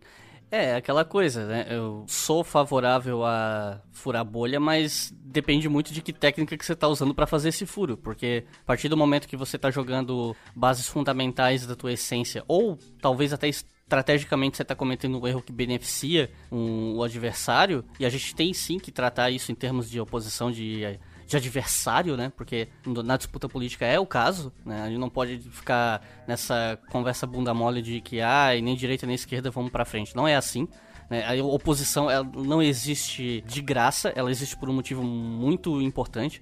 Então, eu concordo. Eu acho que assim, furar bolha, eu venho tentando fazer isso há mais de quatro anos aqui no Leitura Obrigatória e tal. Só que assim, eu não jogo a minha essência, eu não jogo aquilo que eu sou no lixo para fazer isso. Eu tenho os meus limites e eu tenho é, noção de até onde eu posso ir e até onde eu tô jogando as minhas balizas morais e políticas fora para fazer uma coisa. E eu não, não admito certas, é, não, é certas é posturas. Mesmo. É, é, a gente tem uma coerência no discurso, né? Eu sempre falo assim, eu não tenho problema nenhum. Ah, vou, vou te chamar pra ir em tal lugar, assim. Eu posso falar tudo que eu falo em todos os outros lugares? Pode, então tudo bem. Ah, não, aqui não pode falar certas coisas, então não me interessa. É, é, bem assim a minha regra de tudo. Inclusive, eu dei uma, fiz uma participação recente em um programa que é relacionada à Globo, que eu não sei nem se vai ao ar por conta de algumas coisas que eu falei. Mas eu falei o que eu falaria em todos os lugares. Eu não sei se vai ao ar, não sei se isso vai ser editado, não sei se vai na íntegra, veremos. Ficarei sabendo em breve. Mas a, a minha história é a mesma. Por exemplo, quando eu falo que, olha, a Globo tem interesses econômicos, a Globo ganha no mercado financeiro, por que, que eu não vou falar isso na Globo? Eu falo nos outros lugares. Então, é um pouco disso. Tem que tomar cuidado com quem que a gente tá querendo agradar. E no caso, quebrando tabu, quebrando tabu tem um lado muito específico. Ele, ele é, pega da pós-política para poder angariar pessoas que estão frustradas, mas tem uma postura econômica extremamente liberal ali, passa pano para a reforma da Previdência e tudo mais. Então, assim, quando tá num espaço que nem esse, a gente tem que ter todo cuidado. Inclusive, eu mesma fui uma pessoa que já tive uma oportunidade de participar uma coisa do Quebrando Tabu. E eu falei, olha, mas eu não vou ser civilizada com ideólogo burguês. Aí, cri, cri, cri, nunca mais ouvi. e além do, do PSOL, quais os outros partidos ou movimentos que você classifica como esquerda radical. E por quê, né? Aí a gente tem o PSTU, que o PSTU é um partido que ele surge de um rompimento no PT no começo da década de 90 da Convergência Socialista, que é uma organização a, trotskista, com bastante referência no, na, Noel Moreno, na UEL Moreno. E o PSTU hoje ele é um partido menor, especialmente após esse racha, mas ele tem uma boa penetração na área sindical, ele também tem um pezinho em alguns movimentos de moradia, por exemplo, luta popular. E nós temos também o PCB, que é um partido que tem comunista no nome e realmente é comunista. Então, é o Partido, o partido Comunista Brasileiro. Inclusive, quem quiser olhar um pouquinho mais sobre como é que é essa situação do PCB com o PCdoB, a reivindicação do partidão original e tudo mais, tem uma coletânea muito interessante que eu usei bastante no meu livro, que eu gosto muito, que é a História do Marxismo no Brasil. São seis volumes seis volumes, se não me engano. Deixa eu até olhar aqui na minha biblioteca. Mas eu acho que é isso mesmo. E é cinco ou seis volumes. E aí no último volume tem esse debate de partidos, que é muito interessante. Esses são os partidos em si. Uh, e tem o PCR, que agora recentemente conseguiu uh, registrar no TSE como um partido que também tem uma legenda eleitoral que é o Unidade pelo Socialismo, né? Unidade Popular pelo Socialismo, que é a UP. E aí o PCR tem esse braço que de, de partido não institucional e o braço uh, institucional, que é a UP. Então, são os partidos que eu coloquei. E aí, com movimentos, eu coloco o MTST, trago alguns outros movimentos, como o, Pro, o Movimento Terra Livre. Eu trago também o debate de movimentos que são movimentos mais amplos, né? Eu menciono isso que não são necessariamente socialistas nem nada disso, inclusive com uma boa pegada do autonomismo, que é o caso do MPL, mas o MPL é um movimento que é radical. E é bom mencionar, no meu livro eu estou fazendo um panorama da esquerda que a gente chama de esquerda uh, que tem alguma relação com as perspectivas socialistas. Então eu não faço um debate dos anarquistas. Então, uh, se eu fosse fazer uma pesquisa sobre isso, eu demorei mais uns cinco anos, porque tem todo um legado, um debate sobre a situação do anarquismo no Brasil que também é cheio de rachas e tretas, é uma coisa assim. Ah, esquerda é impressionante nesse sentido. E aí tem a questão de das centrais sindicais, aí eu falo da intersindical, as duas intersindicais, inclusive, tem essa questão também, para variar. Então, tem intersindical a, central e tem intersindical instrumento. Tem duas intersindicais que tem parte de um racha. Teve um congresso uh, que era para juntar todo mundo, que era o Conclate, e aí o pessoal saiu mais, mais rachado do congresso. Então, história, a história clássica da esquerda. Então, assim, saiu todo mundo mais rachado, aí a Conluta sai como CSP com lutas, eu também coloco como esquerda radical, e o MTST como movimento social que seria o maiorzinho ah, nessa situação. Mas é sempre bom mencionar assim, a gente às vezes quando tá na cidade, especialmente uma cidade em que tem o MTST, tem uma impressão de que assim, o MTST é gigantesco, mas em termos de escala, ele é bem menor do que o MST. Ele vem eh, de um mandato do MST, o MST falando, não, vão lá e conquistem a reforma urbana. E aí, só que ele não tem essa mesma penetração que o MST teve e que ainda tem. E é bom mencionar uma coisa ali do livro, por exemplo, que eu menciono o caso das brigadas populares, que existem em várias partes do Brasil, mas hoje as brigadas populares estão sendo formalmente integradas como uma organização interna do PSOL.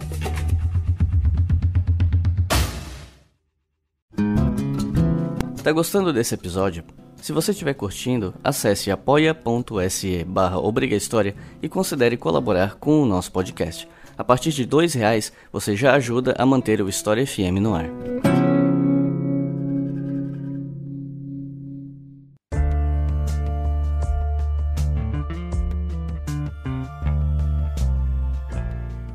Nesse último bloco, eu acho que a gente pode focar em algo que a gente já mencionou, né, no decorrer do episódio, mas acho que a gente pode talvez condensar melhor esse, esse ponto para quem está ouvindo, que é a questão da fragmentação. A gente sabe dessa natureza, entre aspas, eu não gosto de usar essa palavra, mas vou usar aqui, essa natureza fragmentária da esquerda que está sempre se fragmentando e se metamorfoseando, mas para pensar em termos de 2018 para cá, como você enxerga o cenário dessa fragmentação nesse momento? Olha, eu tenho uma perspectiva de fragmentação que eu meio que decepciono as pessoas que chegam perto de mim falando, ai, que faremos para unir a esquerda?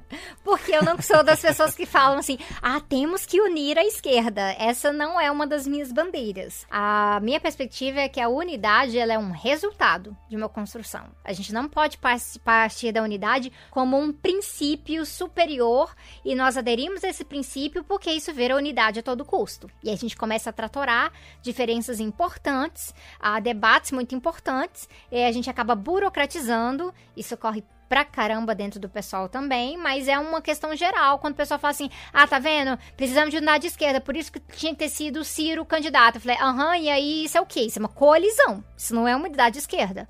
Então, ter um candidato único não significa unidade. Pode ser que com unidade tenhamos um, um, candidato único, mas você vê que uma coisa não, não é exatamente a outra. Então o pessoal tem que tomar um pouquinho de cuidado com essa equivalência direta de que basta todo mundo se ficar atrás de um nome que teremos unidades. Na unidade, inclusive, essa é a minha enorme discordância com o livro do Boaventura Souza Santos sobre esquerdas do mundo univos, porque ele traz uma perspectiva muito focada em coalizão, muito focada em, em nomes, em personalismos, mas é a diferença entre a perspectiva do Boaventura e uma perspectiva marxista em si. E aí, o que, que eu trato em relação a isso? Essa fragmentação, ela não é só uma questão de números. A gente tem uma fragmentação que tem a ver com projetos e tem a ver também com o fato que a própria consciência das pessoas está fragmentada. A despolitização ela afeta isso. Então, uma unificação da esquerda ela passa por uma unificação da classe trabalhadora através de consciência de classe. E é essa tarefa que está dada para a gente poder falar de superar a fragmentação. Até porque, quando a gente fala nessa perspectiva de união da esquerda, a gente fala no que. O que é, é a união. Mas a gente nem sempre fala em como. E aí o que acontece? Se a gente fala em união de um ponto de vista emergencial, o que eu entendo, eu juro por Deus, eu entendo, né, a questão da união numa situação emergencial, como foi o caso da eleição em 2018. Eu entendo o porquê. Agora, é uma união que ela tá fadada ao a desmoronar a curto ou médio prazo, porque mais cedo ou mais tarde as contradições vão aparecer, as rachaduras, a as diferenças de projeto, porque se a gente não. Se a gente está falando numa união como método e não como resultado, você consequentemente está ignorando as, a coisa que faz com que, né, os elementos que fazem com que essa esquerda esteja fragmentada para começo de conversa. Né? Uma união supostamente pragmática que, depois que é bem sucedida, começam a aparecer as contradições e aquilo tudo vai pro chão. Exato. E aí você tem, você tem a despolitização, você tem a desmobilização, como você menciona lá no primeiro bloco sobre a desmobilização do PT, da base, porque agora a base começa a incomodar, porque parte dessa base é aquela base que não se vê contemplada depois que né, a união foi bem sucedida. Então, a gente já viu isso de certa maneira em anos passados e tá fadado a continuar vendo esse tipo de coisa acontecer porque, como você falou, a união é vista como como uma ação buscando a mudança e não como um resultado de uma mudança. E é uma coisa assim que é formalista em primeiro lugar e esse é o problema da gente ficar preocupado demais. Forma é importante, mas forma não é em tudo. A gente tem que debater conteúdo. Então, existem razões diferentes para essa fragmentação. Algumas são vícios da esquerda. Então, eu falo, por exemplo, de uma lógica da cisão, eu falo do, do, do sectarismo, do vanguardismo, mas tem coisas que geram fragmentação e que tem a ver com coisas que a esquerda precisa resolver, como o próprio caso da melancolia. Então, a gente tem que pensar nisso, é por isso que eu abordo a questão da esquerda mosaico posteriormente. Mas, para além disso, eu ouço muito assim o pessoal falar e é algo que que eu dou um pouquinho de risadinha quando eu penso nisso, porque é algo que eu já me peguei falando no passado, assim. Antes de eu parar para estudar o que, que era unidade, fragmentação de esquerda, antes de eu mergulhar nesse mundo de olhar para a história de divisões à esquerda ao redor do mundo e tudo mais, que aquela ideia assim, não, a gente, a esquerda precisa dialogar mais entre si, precisa conversar mais entre si. Gente, conversa o tempo inteiro, inclusive vai todo mundo pro bar junto. A questão não é essa. A questão é síntese. Não é só conversar. Não é só você colocar, que nem eu vi no começo desse ano, sei lá, semestre passado, em algum momento, colocar um monte de líderes de esquerda num jantar na casa de alguém, todo mundo pensando no rumo. Eu falei, aham, uhum, como se essas pessoas vão realmente determinar o rumo da esquerda no Brasil. Que lógica extremamente bizarra e hierárquica é essa? O rumo vai vir na construção e vai ser árduo pra caramba. Aquela coisa do trabalho de formiguinha é uma resposta que decepciona muita gente, porque o pessoal acha que a nossa solução tem que ser imediata. Infelizmente, buraco que a gente tá, a gente não dá um salto para fora dele tão fácil assim, porque o buraco é profundo. Então a gente tem que realmente pensar com muito cuidado como é que a gente vai escalar essa profundidade toda. E isso passa por muito mais colocar um monte de líder e de candidato e de parlamentar da esquerda no mesmo lugar, porque esse pessoal socializa o tempo inteiro. Então a questão não é isso. A questão é como é que a gente faz uma síntese. Síntese são coisas complicadas. São coisas como, por exemplo, lidar com um caso que tem a esquerda na, na posição ecológica, tem parte da esquerda que defende a exploração do pré-sal a todo custo, e tem parte da esquerda que acha que isso é um enorme erro. Então é muito debate pra gente construir isso. Eu, particularmente, acho que é um enorme erro. E é por isso que eu toco esse debate. A unidade não vai ocorrer eu simplesmente baixar um decreto e falar, então tá, é a partir de agora vocês já entenderam. Eu sei que vocês querem explorar o pré-sal, mas não vai. A gente tem que ter um debate que seja frutífero voltado para síntese e não simplesmente para ficar hegemonizando espaço, que é um dos problemas que a gente tem hoje. E eu acho que nesse ponto a gente pode tocar num. Na verdade é um ponto que ele já foi mencionado, mas acho que talvez você pode explicar um pouquinho melhor pra gente, que é o que você se refere como crise de praxis, né? Um, a crise de representação como um sintoma de uma crise de praxis. Então, para o pessoal que está ouvindo, como você definiria o que é essa crise de praxis, né? O que é a praxis e o porquê que a esquerda brasileira está numa crise em relação a ela? Então, o nome do livro é Sintomas Mórbidos, né? Só que quando fiz a tese de doutorado não tinha esse nome. Na verdade, ano passado eu tava assim, muito triste, pensando que eu queria muito colocar esse nome, porque eu tava fazendo toda uma análise do interregno. Só que já tinha um livro em inglês que tinha esse nome, que é o do Gilbert. E eu falei, ah, não vou usar. Aí o Henrique Carneiro, que é historiador, né, na, na área sobre alimentação, drogas, proibicionismo e tudo mais, tava na casa dele. E aí ele virou pra mim e falou assim: não, Sabrina, por que não? Por que não? Aí eu mandei um e-mail pro Gilbert e eu perguntei, eu posso usar o mesmo título? Ele falou, lógico que pode, eu não tenho uma patente sobre esse, esse termo do Gramsci. Aí eu fui e coloquei, mas o, na tese original era crise de praxis, porque, para mim, a crise de praxis é essa encruzilhada da esquerda brasileira que a gente está lidando. E a crise de representação é um dos sintomas mórbidos que a gente tem. Então, a crise de representação é algo menor. Você não vai conseguir resolver uma crise de representação se a gente não lidar com coisas mais profundas de atuação da esquerda. E a questão da praxis é muito importante. Eu tenho um vídeo lá no Tese 11 chamado P de Praxis, em que eu tento trazer uma definição mais direta que faz parte da playlist de glossário lá no canal. E a praxis, para tentar ser muito simples em relação relação a isso, a gente pode definir como uma unidade dialética entre teoria e prática. Então, não tem movimento revolucionário sem teoria revolucionária. E uma teoria não vai ser revolucionária se ela não der vazão num movimento revolucionário. Essa é a situação que a gente se encontra. Uma esquerda, que é uma esquerda que seu discurso está desalinhado da sua prática, do seu programa político, da sua missão de organização, de como você faz trabalho de base ou não faz trabalho de base, é uma esquerda que não está tendo uma praxis coesa, então ela não está unitária. E quando isso ocorre, a gente não tem a capacidade de estar também tá fazendo a unificação da consciência contraditória das pessoas no nosso dia a dia. O que é uma consciência contraditória? É o fato que nós temos boa parte da classe trabalhadora, que mesmo agora mudou um pouquinho de figura em termos de aprovação, mas por conta, né, do governo Bolsonaro fazendo todas as merdas que faz, mas uma classe trabalhadora que votou no Bolsonaro, mesmo sendo que o Bolsonaro defende medidas antitrabalhadores. Por quê? Porque, apesar de se reconhecer como explorado na sua consciência prática, comprou um discurso uh, de um discurso ideológico de que ah, basta trabalhar, ou bandido bom é bandido morto e tudo mais. E isso gera essa contradição. E para a gente poder estar tá unificando essas consciências no sentido gramsciano, a gente tem que estar tá presente no dia a dia. Então, fazer trabalho de base é algo que vai muito além de você aparecer lá de quatro em quatro anos, com carro de sonho e tudo mais. Você tem que ser de confiança. As pessoas têm que uh, entender para que, que serve um partido no Brasil. Não é simplesmente a gente pegar com uma bandeira e enfiar na cara das pessoas. Você não quer minha bandeira, mas a minha bandeira vai estar tá aqui sim. Não, as pessoas têm que entender o que é uma bandeira de um partido e para que, que o partido serve. E a melhor maneira de ensinar para as pessoas a razão da existência de um partido é esse partido sendo relevante no cotidiano delas. E resolver a crise de, de crise de praxis passa por isso.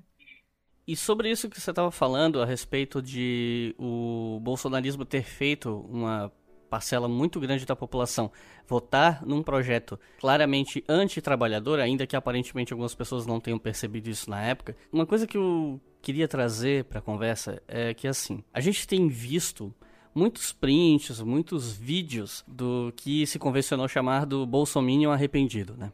Eu não vou mentir, eu, e dependendo do print, dependendo do vídeo, eu acho sim muito engraçado. Só que existe um lado muito complicado ali no meio que eu não tenho visto as pessoas comentar e que eu acho muito sério.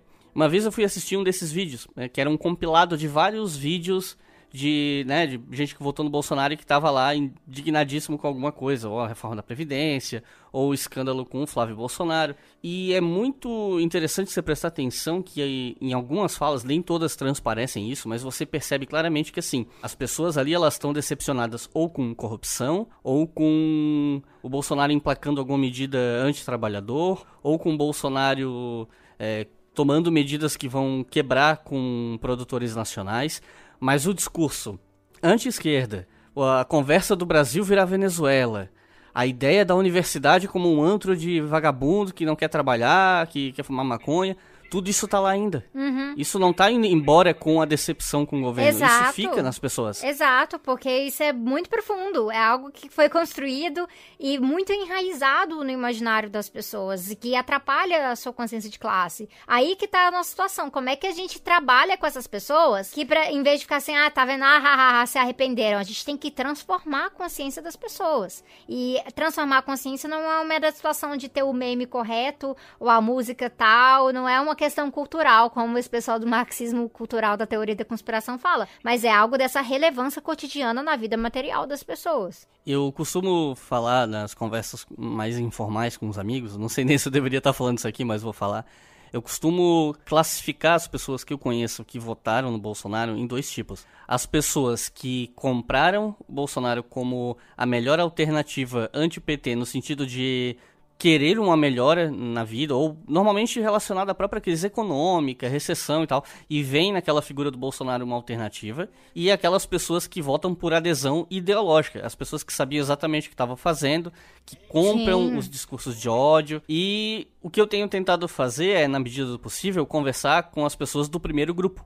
Eu não tenho jogo de cintura para conversar com o pessoal do segundo grupo. Ah, eu também primeiro, não. Eu também esses- não. Tem nem paciência. mas o primeiro grupo, eu, na medida do possível, tenho tentado e eu acho que eh, quem tá ouvindo, eh, não sei se vocês que estão ouvindo também identificam o cenário dessa maneira, eu acho que isso é uma diferença importante, porque quando eu tô falando de ensino acadêmico, quando eu tô falando do trabalho que eu faço no YouTube, eu costumo falar para as pessoas o seguinte: não dá para salvar todo mundo. São pessoas, né, existem pessoas que são impermeáveis ao conhecimento, ao menos em algum momento de suas vidas. Então, tem aquelas pessoas que eu não vou conseguir chegar nelas de jeito nenhum, pelo menos não no futuro próximo. Mas tem as pessoas que são. E é nessas pessoas que a gente precisa focar, nos indecisos, naqueles que estão confusos, naqueles que estão revendo seus conceitos, que estão tendo as suas próprias crenças abaladas pela situação atual. E eu acho que esse trabalho é importante, porque se a gente continuar só dando risada, esse pessoal que em 2018 votou no Bolsonaro, daqui a quatro anos vai estar votando em outro sujeito que também não vai resolver nada e talvez seja uma situação Exatamente. tão ruim quanto. Eu, eu me lembro claramente no primeiro turno, na votação do primeiro turno, eu tava na casa dos meus pais, prestes a pegar o ônibus e voltar para Florianópolis, e eu tava vendo as parciais, né, resultados parciais de eleições pelo Brasil. E aí, pouco antes de eu sair de casa, aparece né, a votação parcial de Minas Gerais com o governa- atual governador do Partido Novo, muito bem votado. E o, e o Amoedo, que teve uma votação maior do que eu esperava e que muita gente esperava também. Maior do que figuras mais tradicionais, como foi o caso da Marina. Se não me engano, acho que ele foi até mais votado que o. Não lembro se foi mais votado que o Alckmin, mas foi pau a pau ali. Então, assim, eu me lembro claramente de olhar pro meu pai e dizer: hoje a gente tá preocupado com o Bolsonaro. Daqui a quatro anos vai ser o Partido Novo. Então, assim, não adianta trocar seis por meia dúzia. Se a gente só ficar rindo, só ficar rindo, outras pessoas vão, outros grupos que não são tão diferentes assim do Bolsonaro, talvez mais civilizados, mas não tanto, vão fazer esse trabalho. E a gente vai sair perdendo de novo. É isso. É, e aí a gente volta, olha como é que é interessante essas coisas. A gente volta para a pergunta do Gramsci, né? Sobre se, se a esquerda renuncia ao papel de dar direção e dar sentido às coisas, a direita ganha. Então não adianta a gente ficar, rindo, apontando o dedo e tudo mais, a gente tem que apresentar alternativa. E essa alternativa tem que fazer sentido para as pessoas. E é por isso que, por exemplo, como marxista, uma das minhas perspectivas é que a gente precisa cultivar o materialismo histórico com uma visão de mundo para as pessoas, para elas entenderem assim. E é por isso que eu fico super irritada quando o pessoal começa com ai, marxismo é ultrapassado, ai, marxismo não funciona. Porque geralmente, assim, se a pessoa pegar anti-During do Engels para ler e levar a sério, principalmente quem for bastante esclarecido, estudado, vai ver que tem tudo a ver com o que a gente lida na nossa sociedade hoje. Então, tá ensinando isso no nosso cotidiano é importante para as pessoas se enxergarem como sujeitos políticos e falar: não, realmente, eu não vou aceitar o que tá aí, eu preciso construir outra coisa. Então, quando o pessoal fala assim: ah, não, mas se a gente ficar é, reclamando dos liberais agora e daqui, sei lá, em 2022 a gente vai estar tá lidando com o Bolsonaro de novo. Gente, o que a gente vai estar tá lidando em 2022 vai depender das escolhas que a gente faz hoje. Então, não é porque, ah, não, porque não vai ter outra opção em 2022. É por que não? Por que não? É essa pergunta que a gente tem que fazer agora. Como é que a gente cria uma alternativa agora? E como é que a gente para para pensar que não é simplesmente uma coisa de ficar elegendo presidente? A luta passa por muito mais do que isso. E esperar três anos para ver quem vai ter alguma predominância política nossa. e tentar fazer com que todo mundo vote naquele sujeito e se não votar, ai, nossa, essa esquerda que não sabe se unir. Pois é, e assim, é que nem a situação, né? Aí as mulheres fazem uma manifestação e assim, a gente pode tudo, sempre debater qual é uma real efetividade de uma manifestação numa época eleitoral e tem tudo isso.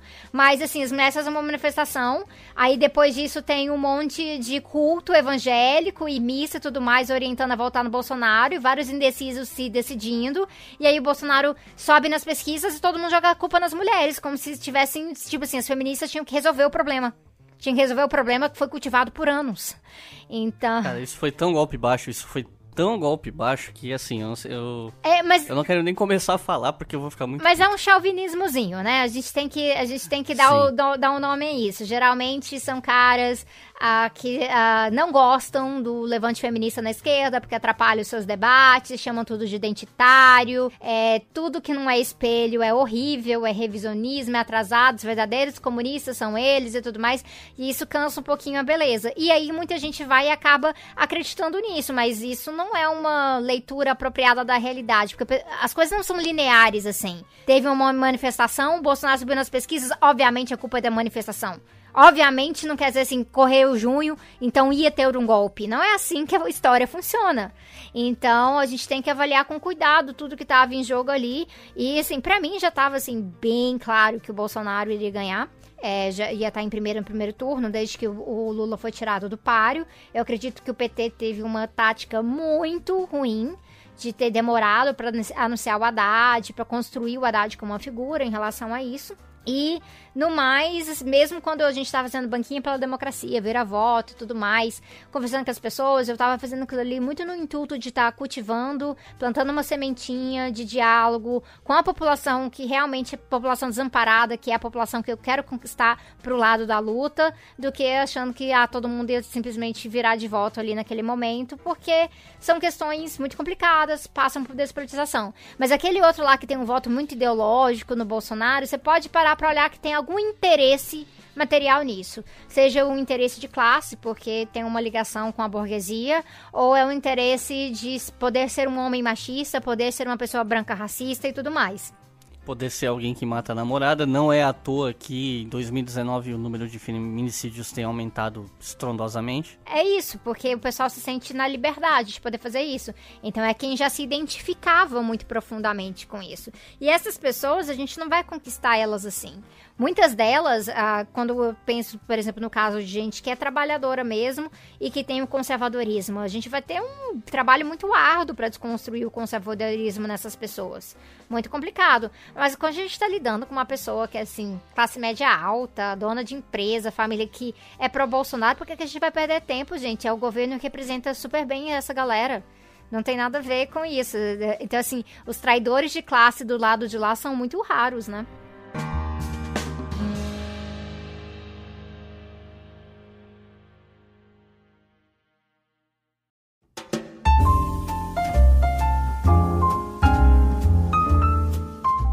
Então nos encaminhamos para o encerramento desse episódio. Eu queria agradecer um milhão de vezes a Sabrina por estar aqui hoje. Eu sei que a tua agenda é muito complicada, eu sei muito bem disso. Mas deu certo, deu certo. Então, saber que há um espaço na tua agenda pro que a gente faz aqui, tanto pro podcast quanto pro canal, me deixa muito honrado, muito feliz. Ah, que isso! A gente tá junto, Iclis. E claro que a gente sempre termina o episódio fazendo recomendação de leituras e óbvio que a leitura obrigatória desse episódio é o teu livro. Sintomas Mórbidos, pela autonomia literária. Se você quiser falar um pouco sobre onde o pessoal pode encontrar, fica à vontade. Então, o livro está disponível no site da Autonomia Literária. Eu diria que é o lugar mais fácil de conseguir o livro, porque é diretamente com a editora. Uh, mas ele também está tá disponível em sites de outras livrarias que eu já encontrei ao redor do Brasil. Ele está disponível em formato e-book também. Ah, inclusive, fiquei sabendo que vai sair uma atualização para o Kindle, porque estava com uns errinhos de formatação. E várias outras livrarias físicas ao redor do país. Eu acho que, ah, se eu não me engano, a região norte ainda não está com livros nas livrarias, mas eu já conversei com a editora, isso vai ser resolvido. Enquanto isso, o pessoal sempre pode pedir online, aproveitar, pedir outros livros, tipo, tem um livro do, do Jones, uh, que é o Revolução Africana, que está ali também debatendo a questão do marxismo uh, com autores africanos, que é bem interessante, dá, dá até para pedir junto. Aliás, eu queria... É fazer um, né, pontuar aqui que eu fiquei muito, muito, muito impressionado com a diagramação que a Autonomia Literária fez com esse livro, que é uma das mais bonitas que eu já vi até hoje. E olha que eu já vi muitas. Ah, é o trabalho do Michael, mas assim, é, eu sou uma autora muito atípica, gente. Se perguntar para os editores ali da Autonomia, eles vão te afirmar exatamente isso. Eu sou intrometida, eu, eu fico, eu fiquei metendo o dedo em todo o processo. Então, eu selecionei designers, mandei para eles, falei assim, ó, desses aqui, vocês escolhem um para meu livro. aí eles negociaram com o Maicon, e aí eu e o Maicon a gente trabalhou na capa, assim, bastante tempo, eu acho que mais de um mês, indo e volta, pensando cores, pensando tudo aquilo. E o resultado, assim, ficou acima das minhas expectativas. Ficou muito legal e eu adoro a cor, assim, meu livro amarelinho, fico super feliz. Eu acho muito legal isso, inclusive se um dia eu tiver a oportunidade de publicar algo, se eu tiver paciência de escrever um livro, eu também vou querer me meter porque eu sou muito chato com isso, então parabéns pelo trabalho, ficou muito legal. Ah, tem que ser, né? Eu acho que tem que ser. Eu falo assim, no, no sentido para autores é um parto, né? É uma gestação, é um parto. E aí a gente agora tá curtindo o, o que é ter aquela sua obra que você passou tanto tempo investida nascer. Então você quer que ela também tenha uma cara legal, que você se identifica. É, um toque a mais de amor nesse trabalho, né? E, e, e é no, absolutamente perceptível em cada detalhe, né? Então, parabéns. Tem mais alguma recomendação que você gostaria de dar sobre esse assunto do, do episódio? Alguns livros de colegas? Ou livros que você também leu e ajudaram na tua pesquisa que tu recomendarias? Então, eu tenho pensado muito sobre é, justamente essa questão de como que a gente faz as pessoas compreenderem a sociedade mais ou menos por essa lente. E eu queria recomendar o 18º Brumário, do Louis Bonaparte, inclusive é, a tradução da Boitempo é muito boa, porque é um livro que ensina a fazer uma leitura através do materialismo histórico e que várias coisas que o Marx está analisando ali a gente pode ver se repetindo na nossa sociedade hoje, né? Aquela lógica, repetição, tragédia e farsa, tragédia e farsa. E o pessoal tem que lembrar que farsa é um gênero teatral, uh, um gênero dramático que ele trata do absurdo. Então, o que a gente está vendo na nossa sociedade hoje é cheia de absurdos, é realmente uma farsa. E essa leitura do Marx, para mim, ela é essencial e ela é, muito, ela é muito fácil se comparada a outras leituras. Bom, gente, então é isso. Muito obrigado. Reitero meu agradecimento a Sabrina. Fiquem de olho na produção do Tese 11, que tem vídeo sempre. Aliás, vão aproveitar esse finalzinho também para fazer a divulgação do podcast que você vai tocar ah, junto com isso. colegas, né? Sim, inclusive, gente, agradecendo publicamente o Iclis que me deu dicas de equipamentos, inclusive o que eu tô gravando agora, o jeito que eu tô gravando, foi ele que me ajudou a montar todo o setup, todo bonitinho. Então, muito obrigada, Iclis, Nada. ajudou pra caramba. Pode a gente vai sempre. ter agora o Fogo no Parquinho que é um podcast que tem um debate extremamente radical e debochado ao mesmo tempo. Então é uma outra persona que vocês vão ver por lá. E o podcast é meu, com a Débora Baldin e a Gabriele Nascimento. Então nós somos o trio e algumas pessoas nos chamam pela internet de as três espiãs de Marx. Então esse, esse será o podcast. A gente está bem empolgada. O primeiro episódio vai sair agora em agosto. Então é isso, pessoal. Fiquem de olho no Fogo do Parquinho. Acompanhem o Tese 11. Muito obrigado a todos vocês por terem ouvido até o final e até a próxima.